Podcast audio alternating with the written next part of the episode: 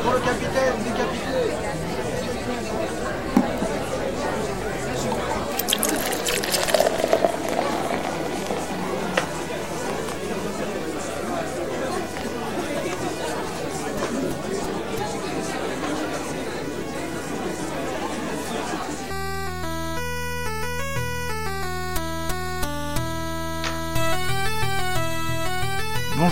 Écoutez Comment Passant, je suis Xavier, j'espère que vous allez bien. Ce 26e épisode sera consacré à un auteur chinois qui s'appelle Wang Xiaopo. Oui, Wang Xiaobo, Bon. tu as bien prononcé. Merci. Alors, euh, cet auteur, il n'est pas très connu euh, en France. On verra qu'il y a très peu d'ouvrages qui ont été traduits tout simplement en français. Et euh, moi, je l'ai découvert d'abord, je savais pas du tout qui c'était, mais j'ai vu un film qui s'appelle Palais Est, Palais Ouest de Zhang Yuan. Zhang Yuan. Zhang Yuan, et euh, qui m'avait beaucoup plu et je me suis rendu compte que c'était une adaptation en fait euh, d'un roman de l'auteur dont on parle et euh, toi tu m'as proposé une traduction d'un d'une nouvelle d'un Oui, texte c'est ça. que J'ai traduit moi-même. qui s'appelle Cochon rebelle que tu as traduit et euh, bah, je me suis intéressé à tout ça et je trouve que c'est c'est très bien d'en parler et d'ailleurs pourquoi en fait euh, toi tu as envie d'en parler? Euh, tout simplement, j'aimerais euh, vous présenter euh, un écrivain chinois facile à lire. Je sais que beaucoup d'entre vous connaissent un peu la littérature euh, chinoise euh, à partir des poèmes euh, de la dynastie de Tang, des quatre romans classiques, c'est-à-dire Au bord de l'eau, Le roi singe, Les trois royaumes, ou encore Les rêves du pavillon rouge, ou encore des œuvres contemporaines par euh, des écrivains comme euh, Moyen, qui a reçu un prix Nobel de littérature euh, il y a quelques années, ou encore euh, Yu Hua, l'écrivain qui a écrit Vivre, qui est adapté en film par euh, Zhang Yimou, ou encore encore des romans et essais du philosophe d'origine chinoise François Chen. Euh, mais souvent, euh, les Français me disent euh, la philosophie de François Chen est un peu difficile à comprendre. Les poètes euh, de la dynastie Tang est un peu éloigné. Et si vous allez voir les films comme Vivre ou vous lisez les romans de Moyen, vous n'allez pas être super joyeux à la fin du film et je crois que vous allez sortir du cinéma avec une très grande euh, gravité. Tristesse, on va être triste après Oui, C'est des films lourds, graves, c'est ça. des textes aussi. Et pour moi, en fait, euh, Wang Xiaobo, euh, il est un écrivain qui est beaucoup plus accessible, qui tient un style d'écriture euh, très universel. Et c'est aussi un écrivain qui a beaucoup de humour, c'est-à-dire il écrit euh, des choses graves avec une certaine euh, légèreté qui nous donne euh, des espoirs quoi pour euh, pour continuer la vie, euh, pour continuer à vivre. Et aussi euh, ces romans où ces essais sont très faciles à lire. Moi, je dirais c'est presque le Michel Houellebecq chinois. Il est aussi un auteur avant-gardiste qui a exploité beaucoup de sujets comme la sexualité, les conditions de vie des homosexuels en Chine dans des années 90. C'était peut-être des sujets que euh, vous, euh, les lecteurs étrangers, qui se demandent s'il existe en Chine sous euh, la censure. Alors, qui est Wang Xiaopo? Alors, en quelques dates que j'ai pu glaner, il est né le 13 mai 1952, il est mort le 11 avril 1997. Euh, tu nous donneras plus de détails tout à l'heure, oui, mais pendant la révolution culturelle, il a été envoyé dans une ferme dans le Yunnan. Oui. Euh, il a été apparemment aussi ouvrier, euh, puis il a étudié à l'université, euh, à l'université de Renmin. Oui, c'est l'université du peuple. Et en 1984, finalement, il, a, il est allé aux États-Unis pour étudier. Il a reçu, il a obtenu un master à l'université de Petersburg en 1988. Il est retourné en Chine. Euh, il a enseigné à l'université de Pékin, puis à l'université du Peuple où il avait fait ses études. Et puis finalement, en 1992, euh, il se consacre euh, complètement à la littérature, à l'écriture. Il est, on va dire, auteur freelance. Oui. Et il meurt donc en 1997 d'un arrêt cardiaque. Oui, merci pour cette présentation. On voit bien que c'est quelqu'un, c'est quelqu'un qui a eu beaucoup d'expériences euh, très variées. C'est quelqu'un qui est quand même né à Pékin après euh, ses études de lycée. Il était envoyé euh, à la campagne très éloignée de, Pékin pour euh, travailler au champ. C'est quelqu'un qui a fait ses études à la euh, des sciences naturelles. Mais après la révolution culturelle, il a passé le bac et il est devenu étudiant à l'université du peuple euh, dans le département de l'économie et de financement. Et après, pendant ses études aux États-Unis, il a étudié euh, la culture euh, de l'Asie de l'Est. C'est un peu comme l'INADCO. Et enfin, il est devenu professeur à l'université. D'abord dans des départements de sociologie, après dans le département de la comptabilité. Il est quelqu'un qui maîtrise euh, les technologies informatiques, c'est-à-dire il est parmi les premiers programmateurs euh, et développeurs de la Chine. Et enfin, à l'âge de 40 ans, il se lançait avec beaucoup de courage dans euh, l'écriture et il est devenu indépendant de toutes les associations des écrivains de la Chine et il gagne sa vie avec euh, son écriture. Pour moi, c'est quelqu'un qui, qui est très libre. Non seulement euh, on voit bien dans, son, dans ses romans, dans ses essais, euh, mais aussi dans sa façon de vivre. Par exemple, euh, il a quitté son travail euh, de professeur à l'université euh, et devenir euh, un écrivain, c'est quand même un geste très courageux à l'époque. Alors, il est l'auteur de huit romans et de trois recueils de nouvelles. Toi, si tu voulais, devais en- nous en présenter quelques-unes, les plus importantes, c'est, ce sont lesquelles? Oui, son roman le plus connu et aussi le plus important, c'est euh, Huangjing Shidai. On peut traduire en français comme euh, L'âge d'or. Euh, c'est un roman qu'il a écrit pendant plus de dix ans, hum, selon ce qu'il a dit dans un interview. Euh, L'histoire de ce roman, est-ce que tu veux que je te raconte un peu? Bah oui, ça m'intéresse parce que je l'ai pas lu. Et il est disponible en français, ce roman, non? Oui, c'est ça, c'est euh, le seul roman qui est traduit pour le moment. L'histoire était très simple. En gros, c'est deux jeunes citadins qui ont été envoyés euh, à la campagne pendant la révolution culturelle. C'est l'histoire de leur découverte euh, de la sexualité, mais en plusieurs étapes. En première étape, euh, hop, ils se sont rencontrés, et puis la fille, comme elle était belle, on lui dit que elle est une pute et que un jour elle est allée euh, voir ce garçon euh, pour demander si elle est une pute et comme quoi il commence à faire euh, voilà le premier pas euh, vers l'autre. Et ils font l'amour. Et du coup euh, après ils se sont retrouvés dans les champs euh, à la montagne. Euh, bon ils se pèsent partout. Et dans un deuxième étape, en fait, euh, là, euh, leur petit secret était découvert euh, par euh, leur chef, les chefs euh, de la collectivité agricole. Donc, les chefs leur demandaient d'écrire des lettres d'aveu pour raconter ce qu'ils font.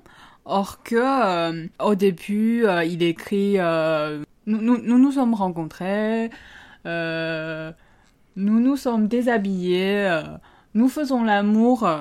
Mais les chefs ont dit non, euh, ça suffit pas, il faut décrire euh, des détails. Donc refaites les lettres. Il voulait des détails croustillants. Oui, c'est ça. Euh, du coup, petit à petit, euh, le plus détaillé, ils écrivent.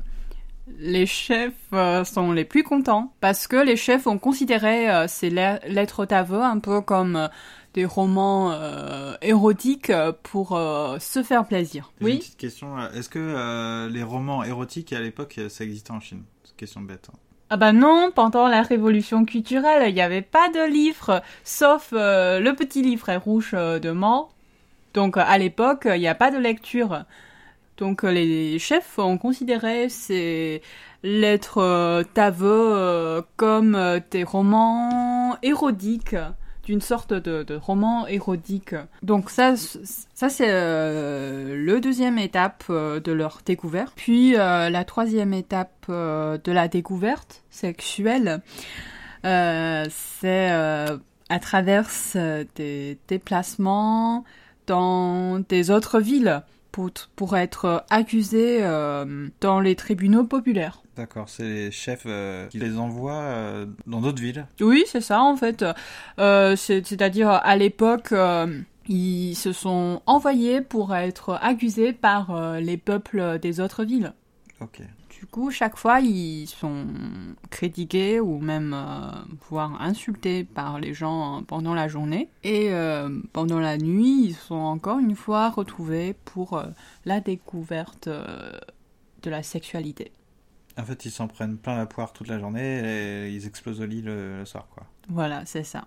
Donc euh, c'est un roman euh, qui décrit euh, un monde tellement absurde, mais qui est aussi un monde euh, qui a vécu par euh, Wang euh, c'était euh, le monde réel de la période de la révolution culturelle, mais il écrit cette histoire avec tellement d'humour, même un peu humour noir, que, qui nous fait rire. Bon, avec cette légèreté, on dédramatise, quoi. Et un autre texte dont tu veux nous parler? Je crois un autre roman très important de Wang Xiaobo est justement le Palais Est, Palais Ouest, que, tu as déjà vu le film. Euh, en fait, Wang Xiaobo est quand même parmi euh, les premiers euh, chercheurs qui s'intéressent au sujet de la communauté homosexuelle en Chine. Parce que justement, on a une grande population. Donc, on a aussi le plus nombreux de. J'aime beaucoup les romans de Wang Xiaobo, mais je trouve euh, ses essais sont encore plus intéressants. Parce que dans ses, euh, dans ses essais, il a parlé beaucoup des concepts euh, comme la liberté d'expression, euh, la diversité culturelle, ou bien euh, hum, de l'humanisme. Voilà, ce sont des sujets euh, tabous dont on parle euh, rarement en public. Pourquoi on parle de lui tout le temps? C'est parce qu'il est quelqu'un qui est très cochon, qui est très haut. Pour moi, il est quelqu'un euh, d'une vraie élégance. Parce que je trouve aujourd'hui quand même la société est devenue très kitsch.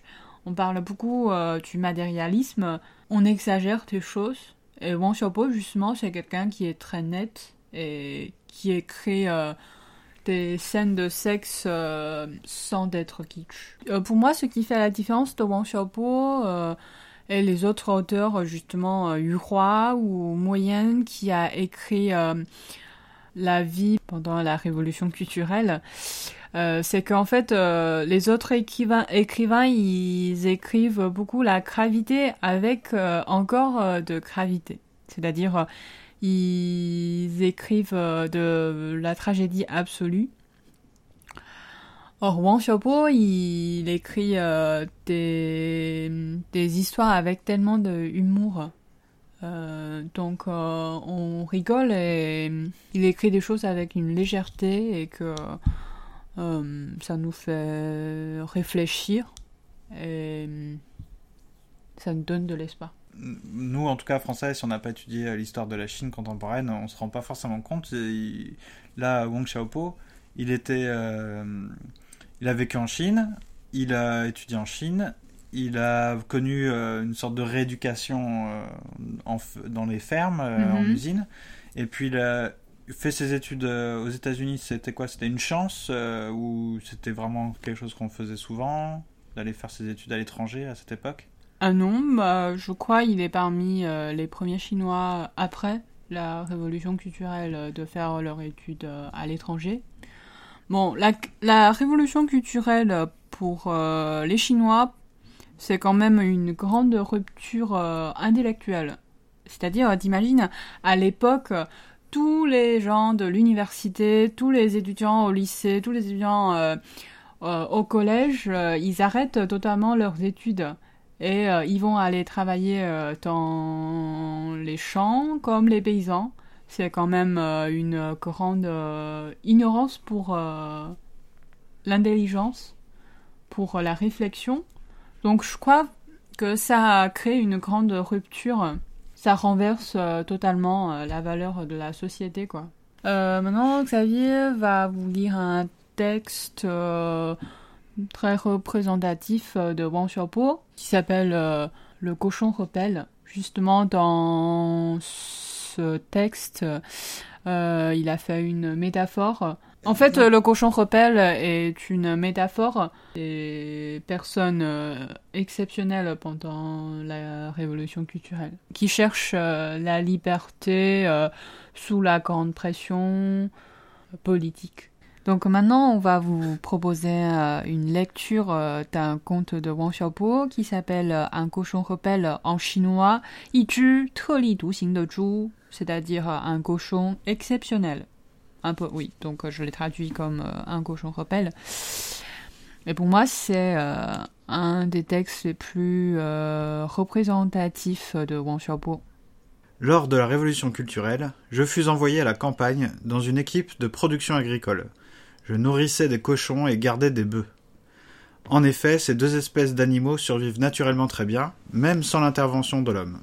Ils se promènent partout, mangent quand ils ont faim, boivent quand ils ont soif, et font l'amour dès que le printemps revient. Or, les hommes jugeaient ce genre de vie nul, c'est pourquoi ils ont inventé une nouvelle vie porteuse de sens. Désormais, la vie de chaque cochon et de chaque bœuf possédait un objectif.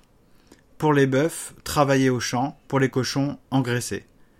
À mon avis, il n'était pas fondé à se plaindre car, en ce temps-là, ma propre vie n'était guère plus enrichissante. Les huit spectacles communistes étaient alors mes seuls divertissements. Il existait aussi quelques rares cochons et peu qui adoptaient des modes de vie exceptionnels. Parmi les cochons, le mâle reproducteur et la tuie ont d'autres chats à fouetter, de bouffer et d'engraisser. Ils ont leur mission de s'accoupler. Ainsi, cette politique permet-elle au mâle producteur de mener une vie de donjon. Mais à mon avis, il n'en est pas plus ravi pour autant. Il est souvent fatigué et adopte du coup un comportement de gentleman comme les mâles châtrés qui n'ont pas la moindre envie de sauter sur les truies.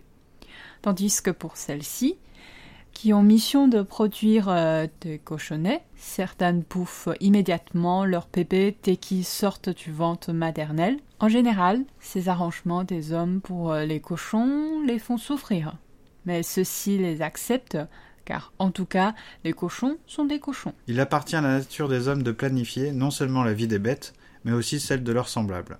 Sachant qu'à Sparte, en Grèce antique, la vie n'avait aucun intérêt. Leur objectif était d'envoyer les hommes à la guerre et de transformer les femmes en machines à enfanter. Ceux-ci comme des coqs de combat et celles-là comme des truies. Leur vie était spéciale, mais je suis sûr qu'ils ne les aimaient guère. Et alors, qu'il s'agisse d'un homme ou d'une bête, il est tellement difficile de changer le cours de son destin. Mais laissez-moi vous raconter maintenant l'histoire d'un cochon quelque peu différent. Il avait déjà à peu près quatre ou cinq ans à l'époque où je le nourrissais. Dans la hiérarchie, c'était un cochon pour la viande. Mais il était maigre et noir, avec des yeux brillants. Il était leste comme une biche, franchit des barrières de la porcherie sans aucune difficulté. Et parfois, il grimpait sur les toits comme un chat. Il ne restait jamais dans la porcherie et flânait partout à longueur de journée. Les zhiqing, c'est-à-dire euh, jeunes indélos citadins qui nourrissaient les cochons, l'aimaient. Et il était aussi mon chouchou, car il était gentil avec nous, acceptant de nous laisser l'approcher, alors que face à d'autres personnes, il s'enfuyait en tout hâte. Comme c'était un mâle, il devait être émasculé, mais tu pouvais toujours essayer, même en dissimulant un couteau derrière ton dos. Il flairait immédiatement et s'écartait de toi en poussant les hauts cris.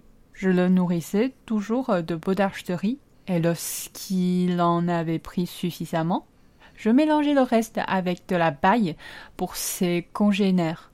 Ces derniers, que ceux-ci rendaient très jaloux, se mettaient à crier, faisant la porcherie crouiller de misère. Mais nous nous en fichions bien, lui et moi. Une fois repu, il sautait sur le haut du toit et y prenait un pain de soleil et y imitait des sons. Ainsi avait-il appris à reproduire le bruit des voitures, des tracteurs, et toujours avec une ressemblance inouïe. Il lui arrivait de temps en temps de disparaître toute la journée, et j'en étais sûre, il était allé choper des cochonnes dans le village d'à côté, car il ne s'intéressait pas à celles de chez nous. Elles sont enfermées tout le temps dans la porcherie, sales et buantes. Leurs corps sont déformés à force de mettre pas sans arrêt, tandis que celles du village voisin sont différentes. Ces légendes circulaient, mais comme mon arrivée était encore relativement récente, mes connaissances restaient assez limitées. Cependant, les autres Jutin l'aimaient, ils louaient son allure gracieuse et distinguée, tandis que les paysans l'aimaient point. Ils niaient son romantisme et le considéraient comme malhonnête. Surtout, les chefs le détestaient, et je reviendrai en détail sur ce point. Moi, non seulement je l'aimais, mais en outre, je l'admirais. Je l'appelais grand frère cochon, sans compter que j'étais son aîné de dix ans environ. Ainsi que je l'ai expliqué ci-dessus, il imitait les sons, et je pense qu'il a dû essayer aussi d'imiter la voix humaine. Mais peut-être euh, n'y est-il jamais parvenu.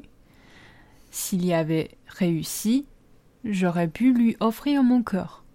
Mais ce n'est pas de sa faute, car on sait que la voix humaine et celle de cochon sont quand même très différentes. Plus tard, frère cochon apprit à imiter la sonnerie, mais cette compétence lui a valu des soucis. Il y avait une raffinerie de sucre dans laquelle une sirène annonçait à chaque midi pile le changement de poste des ouvriers et à chaque fois que notre équipe entendrait cette sirène, cela signifiait qu'il était pour nous l'heure de rentrer. Cela dit, frère Cochon s'avisa un jour de sauter sur le toit tous les matins à dix heures, afin de pratiquer son imitation, mais c'était largement plutôt que la sirène de la raffinerie. Honnêtement, ce n'était pas à 100% de la faute de frère Cochon, car, en fin de compte, son imitation différait quand même assez sensiblement de la sirène. Mais les paysans de notre équipe insistaient à dire qu'ils n'arrivaient pas à distinguer l'une de l'autre. Les chefs ont alors organisé une réunion spéciale au cours de laquelle lui, perturbateur de la culture printanière, fut condamné à la peine capitale.